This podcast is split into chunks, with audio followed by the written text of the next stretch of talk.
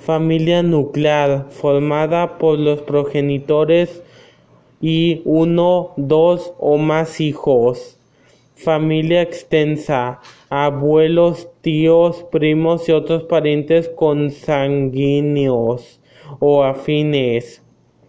Familia monoparental, en la que el hijo o hijos cuentan con un solo progenitor, ya sea la madre o el padre. Familia homoparental, aquella donde una pareja de hombres o de mujeres se convierten en tutores de uno o más hijos.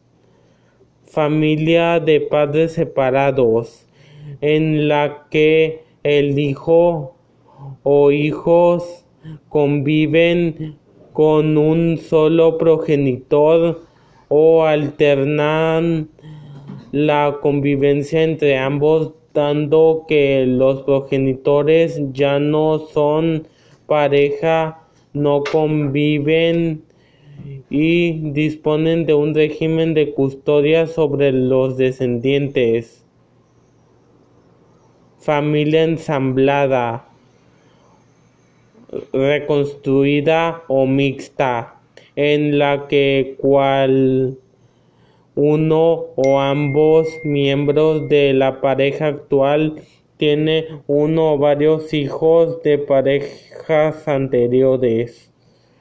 Familia de acogida en la que los menores no son descendientes de los adultos pero han sido acogidos legalmente por restos de forma urgente, temporal o permanentemente mientras están tutelados por la administración.